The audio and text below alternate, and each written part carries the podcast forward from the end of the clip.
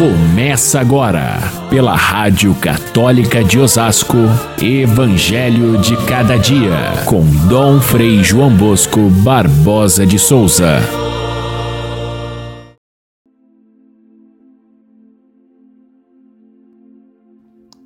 Aconteceu que num dia de sábado, Jesus foi comer na casa de um dos fariseus, um dos chefes dos fariseus. E diante de Jesus havia um homem com hidropisia, um hidrópico. E, Jesus, falando aos mestres da lei e aos fariseus, perguntou: A lei permite curar num dia de sábado, sim ou não? Mas eles ficaram em silêncio.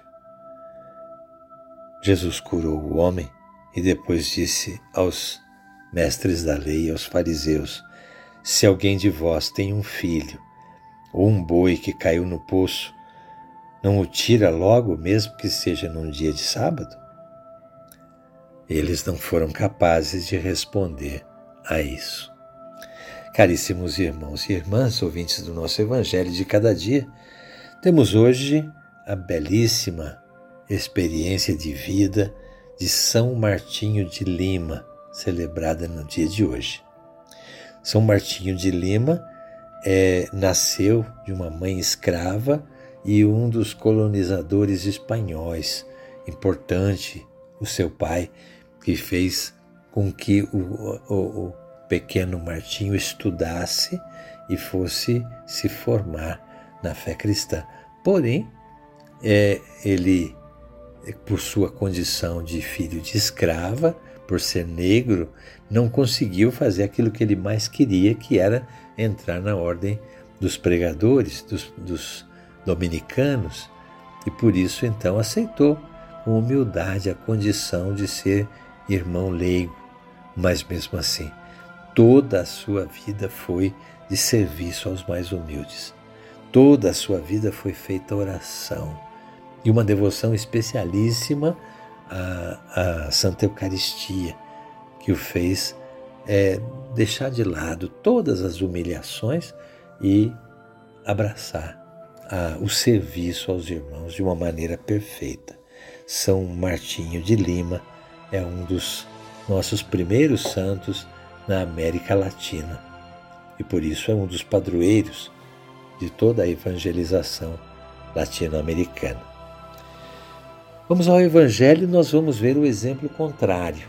A humildade de São Martinho de Lima o fez conquistar a, a cura e a salvação e fazer bem a muitas pessoas.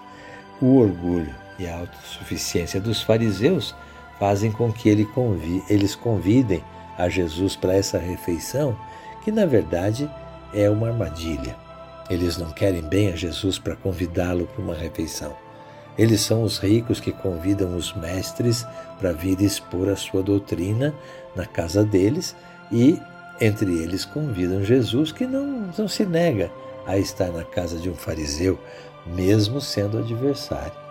Mas ele vai aproveitar justamente as ocasiões dessa refeição para nos passar um ensinamento de, da máxima importância.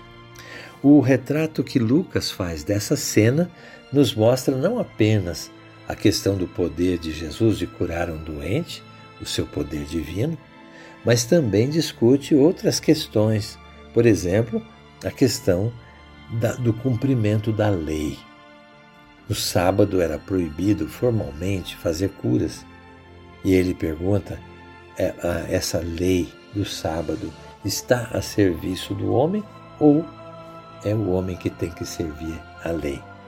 Para Jesus é claro, e principalmente sendo sábado, o sábado que para nós hoje é o domingo, o dia do Senhor, é um dia de dar graças a Deus e nada mais dá graças a Deus do que o ser humano curado, o ser humano sarado dos seus pecados e das suas enfermidades. Portanto, Jesus realiza com consciência esse gesto de curar, independente de ser condenado pelos seus opositores. Outra questão que está aqui por baixo desse relato é o fato de que esses é, fariseus e mestres da lei consideram esse homem é, que tem essa doença um pecador. Para eles, a doença sempre é fruto do pecado e é castigo de Deus. Portanto, essa pessoa tem que ser evitada. Jesus faz o contrário, aproxima a pessoa doente do meio de todos para dizer que Deus quer especialmente curar aqueles que são enfermos, aqueles que são pecadores. Portanto, seja causado pelo pecado, seja uma simples doença, Jesus é capaz de curar. Agora, fica claro que se a missão de Jesus fosse apenas curar doentes e perdoar pecados, ele faria isso com a maior facilidade. Como filho de Deus, ele é capaz de curar as doenças e também de perdoar pecados. Porém, o que é difícil para Jesus, o que ele não consegue realizar, é curar o farisaísmo. Esse não tem cura. Porque o fariseu, sendo autossuficiente, o fariseu sendo orgulhoso do bem que ele realiza, ele não aceita e não acredita que Deus possa salvá-lo. Ele acha que se salva por sua própria iniciativa. E aí, nem Deus não pode com o fariseu. Portanto, se existe uma doença que nós devemos evitar, é o farisaísmo. E ele está presente, não só naquele tempo, mas está presente hoje na nossa vida cristã, nas nossas comunidades e, quem sabe, nas nossas atitudes, quando nós entendemos que somos bons, melhores do que os outros. Quando nós entendemos que, sendo assim bons, Deus tem que nos dar a salvação. Quando nós não percebemos que, por nós mesmos, somos falidos e que não temos outra alternativa senão pedir o socorro de Deus. Nesse sentido, a doença da, hipo, da, da hidropisia é também uma, um sentido simbólico. A doença da hidropisia é uma doença em que a pessoa fica inchada de água e a infecção que ela causa faz com que essa água apodreça, de modo que ela causa mau cheiro, causa queimação, causa um incômodo tremendo. E nesse sentido, essa doença é muito significativa como é, é, para representar o próprio fariseu, que é inchado de orgulho, que é inchado de si mesmo. E isso faz com que a sua podridão venha para fora.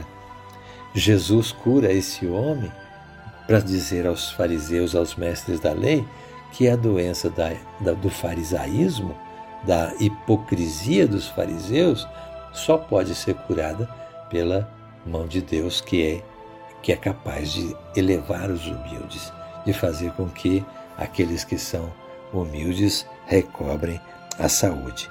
A doença fundamental, portanto, que nós devemos evitar é a doença do farisaísmo que nos impede de seguir ao Senhor e é, fazer a sua vontade.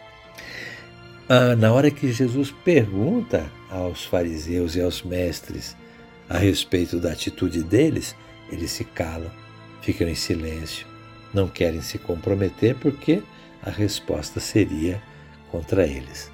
Assim também, muitas vezes, nós fingimos não ouvir a, o questionamento que a palavra de Deus nos faz e com isso nós não conseguimos também receber o dom da cura que essa mesma palavra de Deus nos concede. São Martinho de Lima conseguiu e nos deixa o exemplo. Pela humildade é possível a gente, mesmo numa condição é, de, de preconceito e dificuldade, mesmo na humilhação, realizar coisas boas, servir aos irmãos, rezar a Deus, fazer da nossa vida uma espera feliz do prêmio que o Senhor nos quer dar. Fiquem todos com Deus. Até amanhã, se Deus quiser.